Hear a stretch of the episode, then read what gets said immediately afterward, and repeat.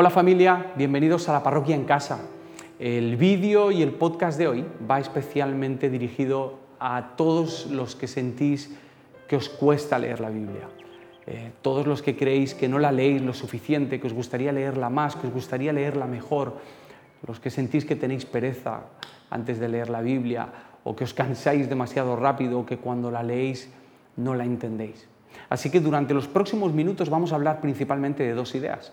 ¿Qué es la Biblia y cómo leerla? Y vamos a partir la sesión de hoy en dos. En la primera parte vamos a hablar de algunas historias que nos van a ayudar a saber qué es la Biblia. Y en la segunda parte vamos a ver una herramienta que al menos para mí ha sido súper útil para refrescar eh, mi lectura bíblica. Así que te animo a que te quedes hasta el final para que te puedas llevar esa herramienta. Pero antes de eso, vamos a empezar por el principio y vamos a empezar con esta pregunta. ¿Cuál es tu relación con la Biblia?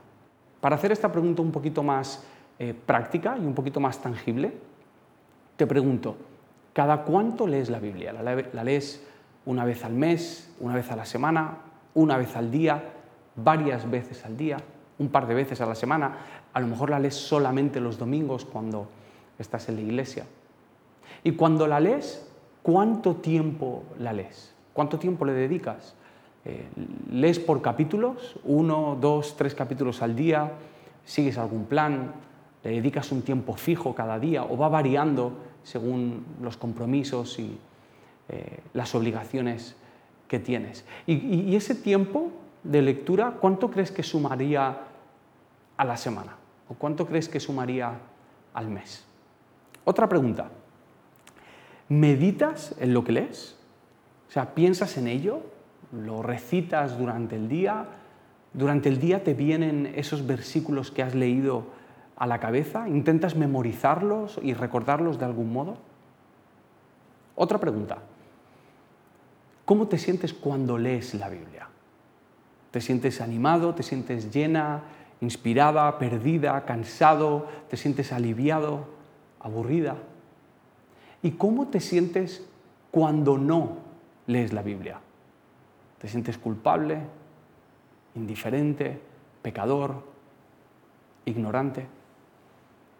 Estas preguntas muchas veces, cuando se hacen, se hacen con la intención de hacernos sentir mal y provocar en nosotros un impulso para leer la Biblia, pero os aseguro que no, no es mi intención. La intención es que podamos fijarnos en cuáles son nuestros hábitos, en cuál es nuestra relación con la Biblia, porque eso nos va a ayudar a entender en qué punto estamos con este libro. Lo triste de nuestra relación con la Biblia es que aunque es el libro más vendido de la historia, probablemente es el libro menos leído, al menos por los cristianos. Por más millones de Biblias que leamos, eh, que vendamos, perdón, que compremos a lo largo del año, al final del día la lectura bíblica de los creyentes se acaba reduciendo o a un tuit, que nos aparece por casualidad, o al versículo del día en la aplicación de YouVersion. Y a veces ni eso, a veces es solamente la notificación en el móvil del versículo del día. Lo leemos por encima, ni siquiera abrimos la aplicación para leerlo del todo. A veces lo que vemos es un versículo en un atardecer precioso, en una foto que de alguna manera pueda inspirarnos, o, lo que no falla nunca, que es acompañar un versículo de un gatito en una posición así como muy, muy tierna, muy bonita. Esta dejadez que tenemos hacia la Biblia o esta indiferencia, esta falta de atención, creo que tiene, tiene muchas explicaciones, pero me gustaría que nos centrásemos en una de ellas. Y es que nuestra relación con la Biblia depende en gran medida de qué creemos que es la Biblia. ¿Qué creemos que es la Biblia? Yo personalmente, en mi relación con la Biblia, he pasado por muchas etapas, desde ser un apasionado porque mi padre y mi madre me contasen historias de la Biblia, hasta em, memorizar versículos porque mi padre me daba 25 pesetas cuando memorizaba un capítulo de la Biblia, He tenido épocas en las que ni siquiera quería verla porque me parecía aburrida o me parecía religiosa y otras épocas en las que la he leído porque me ayudaba a poder seguir discutiendo con mis amigos sobre teología. Hubo una época en la vida en la que leía la Biblia muchísimo los domingos mientras mi padre predicaba, porque yo me aburría en las predicaciones y me parecía muy interesante leer historias de la Biblia, pero especialmente leer el libro de Apocalipsis, ¿sabes? Todo lo que es dragones y fuegos y jinetes y todo esto de eh, aparente ciencia ficción me parecía interesantísimo. La cuestión es que todas estas etapas en mi relación con la Biblia estaban ligadas a lo que yo creía que era la Biblia. Cuando me relacionaba con ella solo para escuchar historias, era porque la veía como un libro entretenido, emocionante, como literatura y como algo que me podía divertir. Cuando la memorizaba era porque la veía como una forma y una herramienta de ganar 25 pesetas para poder comprarme un paquete de cromos. Cuando no quería ni verla era porque la veía como un instrumento de control y de religión. Y cuando la leía para discutir con los demás era porque era la manera en la que yo, podía tener la razón en una discusión teológica. Por eso es tan importante que te preguntes cuál es tu experiencia con la Biblia, cuál ha sido tu experiencia con la, con la Biblia también a lo largo de tu vida. Porque las diferentes etapas por las que has pasado con este libro están muy ligadas a la opinión que tienes sobre la Biblia. ¿Para qué sirve la Biblia? ¿Qué hace aquí la Biblia? ¿Por qué debería leer la Biblia? Seguramente no te has parado a estructurar una opinión detallada acerca de qué piensas que es la Biblia. Pero tu relación con ella ya te está dando pistas acerca de cuál es tu opinión. Si la tratas como un talismán o como un kit de supervivencia o como un amuleto o si la ves como una obligación o como un libro de instrucciones o como un libro para viejos, un libro para boomers, un libro desfasado, antiguo, inútil o incomprensible. Lo curioso es esto. La mayoría de los creyentes no leen la Biblia. Y no estoy exagerando. Aproximadamente el 68% de los creyentes no tienen el hábito de leer la Biblia. Por otro lado, sabemos que no la leen, ¿por qué? Por lo que opinan acerca de la Biblia. Es decir, porque les parece aburrida, inútil, antigua o lo que sea, lo que hemos mencionado antes. Pero esto nos revela algo entre líneas que es bastante grave. Y es que si la gente no lee la Biblia por la opinión que tiene acerca de la Biblia, eso quiere decir que son muchas las personas que tienen una opinión sobre la Biblia sin haber leído la Biblia. Tienen una opinión sobre las escrituras, pero realmente nunca se han relacionado con ella. Y eso, como poco, es injusto. A ninguno de nosotros nos parece justo eso en otras áreas de la vida. A ninguno nos parece justo que nos juzguen sin habernos conocido. Pero muchos de nosotros hemos llegado a tener una opinión de la Biblia sin, haberlos, sin habernos relacionado con este libro. Lo justo sería que pudiésemos tener una opinión de este libro después de, como mínimo, haberlo leído. ¿Qué es la Biblia?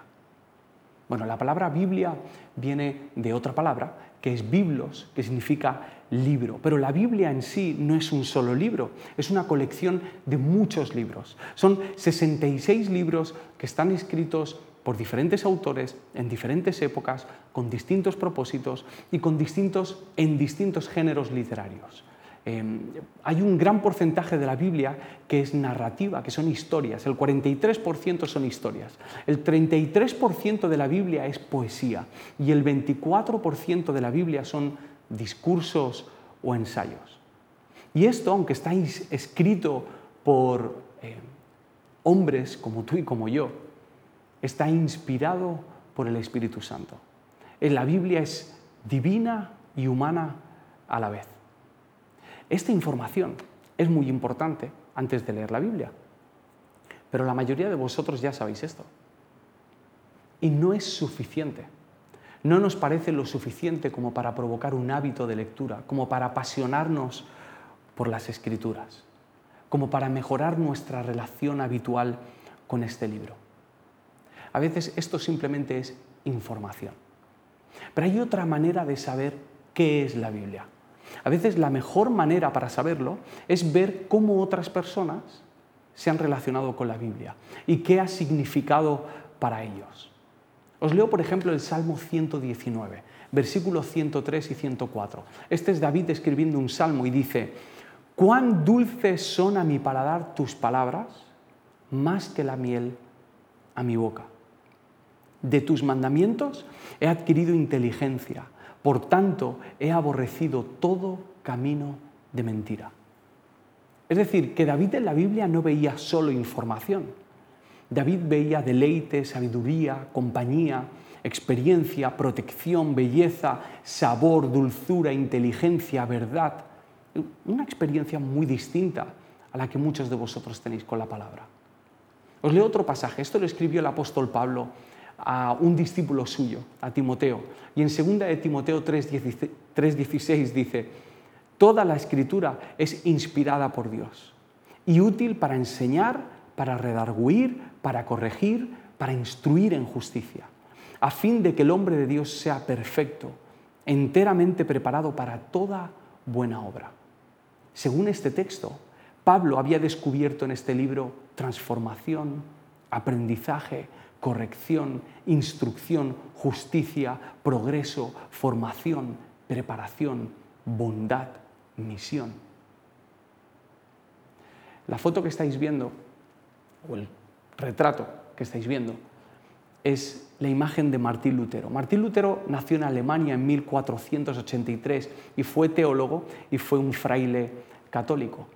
Eh, Lutero, durante su tiempo de estudio de la Biblia, eh, descubrió el amor y la misericordia y la gracia de Dios. Y esta revelación le impactó tanto que le ayudó a ver que la Iglesia Católica en aquel entonces se había desviado muchísimo del camino de gracia de Jesús.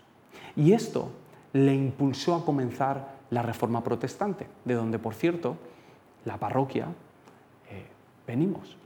Uno de los principios eh, de Lutero era que la Biblia no era de exclusividad de los líderes religiosos, sino que era para el pueblo, era para cada uno de nosotros. Así que él tradujo al alemán la Biblia. En aquel entonces la Biblia se leía en los idiomas originales o en el latín y él la imprimió y la compartió con la gente normal, con la gente de la calle. Coincidió en aquella época con el invento eh, de la impresión, así que fue un, eh, crecimiento no solamente de la palabra, sino que también revolucionó a la iglesia, revolucionó la fe, revolucionó la alfabetización, el lenguaje, la cultura y la literatura en aquel entonces.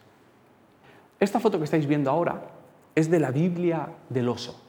Esta es la primera Biblia que se tradujo completa al castellano y la tradujo Casiodoro de Reina, un monje que era español, que se hizo partidario de la reforma y que en medio de, persecuciones tanto de eh, católicos como de reformados, él siguió trabajando en una traducción mm, de la Biblia al castellano que le trajo muchísimos problemas, pero que él sabía que debía ser traducida y compartida, en este caso para cada uno de nosotros, para nuestro propio lenguaje. Lutero y Casiodoro vieron en la Biblia algo más que un libro con información. Descubrieron en primera persona lo que dice Hebreos 4:12. Porque la palabra de Dios es viva y eficaz, y más cortante que toda espada de dos filos, y penetra hasta partir el alma y el espíritu, las coyunturas y los tuétanos, y discierne los pensamientos y las intenciones del corazón. ¿Sabéis quién más sabía que la Biblia era así de poderosa? Los nazis, que durante la Segunda Guerra Mundial, cuando quemaban libros, uno de los libros que más quemaban era la Biblia. ¿Sabéis quién más sabía esto? La Unión Soviética durante la época de la persecución religiosa, en la que en sus procesiones incluían quemar símbolos cristianos y Biblias. ¿Sabéis quién más sabe que la Biblia es poderosa? El régimen comunista chino, que a día de hoy sigue prohibiendo las Biblias, sigue quemando las Biblias que encuentra. Y eso obliga a que los creyentes en China, que es una iglesia enorme, clandestina, cada vez que reciben una Biblia, la abrazan y la memorizan, porque no saben cuánto tiempo van a tener la palabra en sus manos. Parece que los nazis y los comunistas son más conscientes de lo que es la Biblia que los mismos seguidores de Jesús. Porque hasta ellos sabían que estas palabras están vivas, como dice el texto, que son eficaces, que son poderosas, que son como una espada que llega hasta lo más hondo, que rompe las cadenas, que libera a quienes la leen, a quienes la creen y a quienes la viven. David, Pablo, Lutero, Casiodoro y muchos hombres y mujeres más a lo largo de la historia, seres humanos como nosotros, pero que tenían una relación extraordinaria con la Biblia. La cuestión es que el libro que ellos leían era el mismo que leemos nosotros. Sin embargo, su relación con la Biblia era muy diferente a la que tenemos nosotros. ¿Sabéis cuál era la diferencia? Que la leían. Esa era la gran diferencia. Si quieres tener una relación similar a la que tuvo el apóstol Pablo con la Biblia, o a la que tuvo Casiodoro con la Biblia, tienes que hacer lo mismo que hicieron ellos. Abrir el texto y enfrentarte a él. En nuestra cultura, lo normal es tener una opinión muy pronto, tener una opinión sobre todas las cosas y compartirla cuanto antes. Y eso nos ha afectado en nuestra relación con la Biblia. Nuestra opinión ha acabado determinando nuestra relación con la Biblia, pero debería ser al revés. Nuestra relación con la Biblia debería determinar nuestra opinión sobre ella. Ahora, es muy fácil decirte que leas la Biblia sabiendo que leer la Biblia en sí no es fácil. Así que me gustaría compartir con vosotros una de las maneras de leer la Biblia que me ha acompañado durante años, que ha sido más refrescante para mi vida espiritual, más útil y más nutritiva para mi vida. Así que durante los próximos minutos vamos a practicar esto juntos. Te animo a que busques un sitio tranquilo, si es posible, y que podamos practicar esto juntos. Este método de lectura se llama lectio divina. Se puede traducir como lectura sagrada o como lectura divina o espiritual. Y es un método de lectura que se lleva practicando desde el siglo II y consta de cuatro movimientos. Os los explico brevemente. El primer movimiento es lectio, que significa lectura. En el primer movimiento lo que hacemos es leer el pasaje del día dos veces, sin prisas, prestando atención al pasaje. El segundo movimiento es meditatio, que se puede traducir como meditación. Eh, y en esa lectura, porque volveremos a leerlo, lo que vamos a hacer es fijarnos en algunas ideas o palabras que nos llamen la atención y que pensamos que son directamente para nosotros. La tercera estación, el tercer movimiento de la lectio divina es oratio, oración. Ah, Dios nos ha hablado durante la lectura y ahora lo que hacemos es responder en oración. ¿Qué quieres decirle a Dios después de lo que has leído, después de lo que has entendido, después de haber meditado en este texto? Y el último movimiento es contemplatio, contemplación. Es el momento de descansar, de reposar, de dejar que esa palabra cale y que entre en nosotros. Es el momento de hacer silencio simplemente y de abrir los ojos a la compañía del Espíritu Santo. Y para que esto no caiga en saco roto, lo vamos a poner en práctica ahora. Vamos a buscar un sitio tranquilo, dejamos las distracciones y vamos con el primer movimiento, lectio. Voy a leer estos tres versículos dos veces.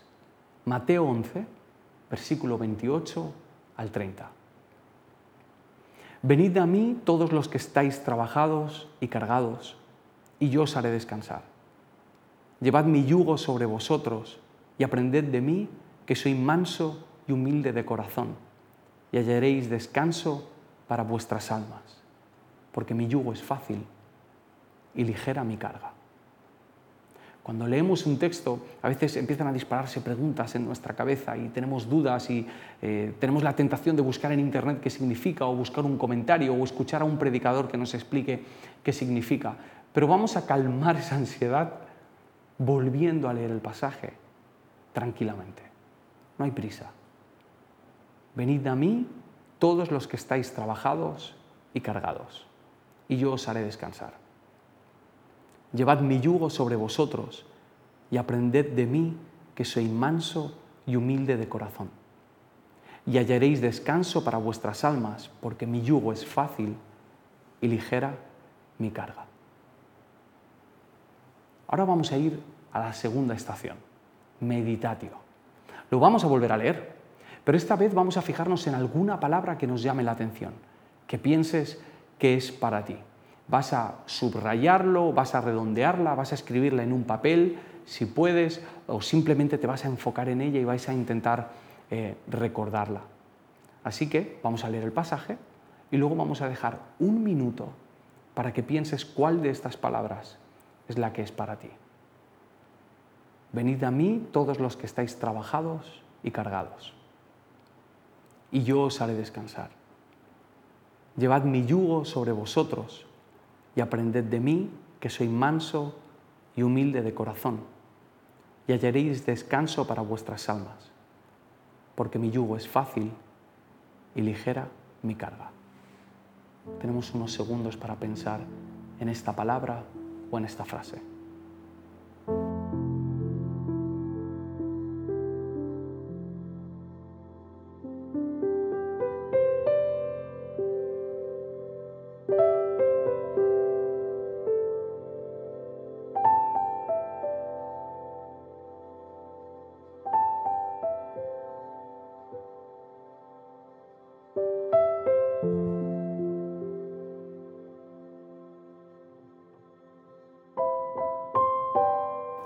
Con el tercer movimiento, oratio, oración.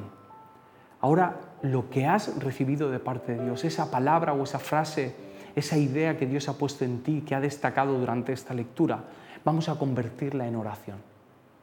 ¿Cómo puedes responder a Dios en oración durante el próximo minuto? Os dejo unos segundos para que podáis orar.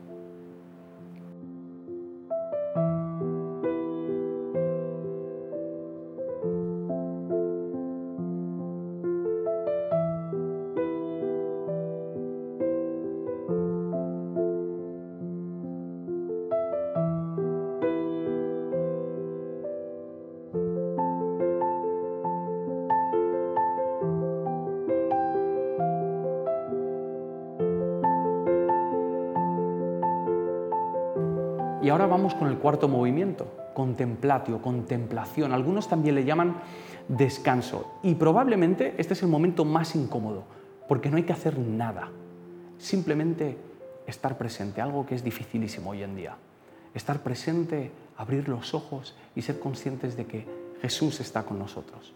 En esta ocasión no necesitamos información, no, no, necesitamos escuchar nada, no necesitamos decir nada, sino simplemente estar. Un consejo, cuando quieras descansar en la presencia de Dios, intenta, que tu cuerpo también te acompañe en esto. Siéntate, túmbate, eh, respira hondo, eh, procura estar en un sitio tranquilo. Si lo ves necesario, cierra los ojos o, abre las manos en una postura de recibir descanso de parte de Dios. Sé que te puede resultar incómodo, pero es necesario que creemos este espacio para que la palabra entre profundo y simplemente descansar durante el próximo minuto.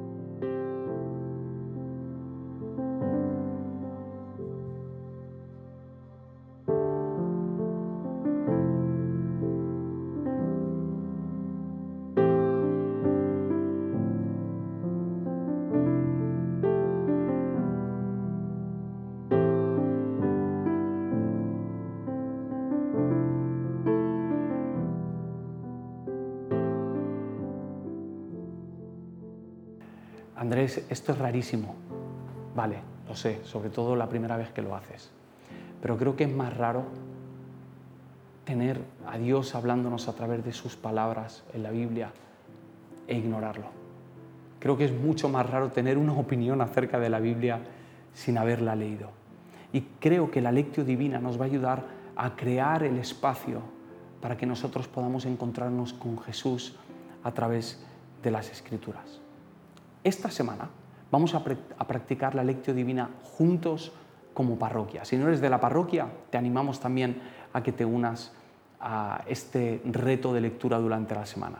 Cada día de la semana, de lunes a sábado, vamos a leer una cita que encontraréis abajo en la descripción, ya sea de Spotify o de YouTube, y vamos a practicar estos cuatro movimientos que os los dejaré también escritos abajo para que no os perdáis mucho.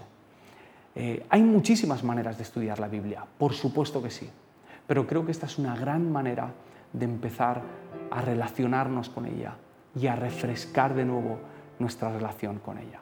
Y sobre todo, nuestra relación con Jesús a través de este precioso libro. Que el Señor os bendiga.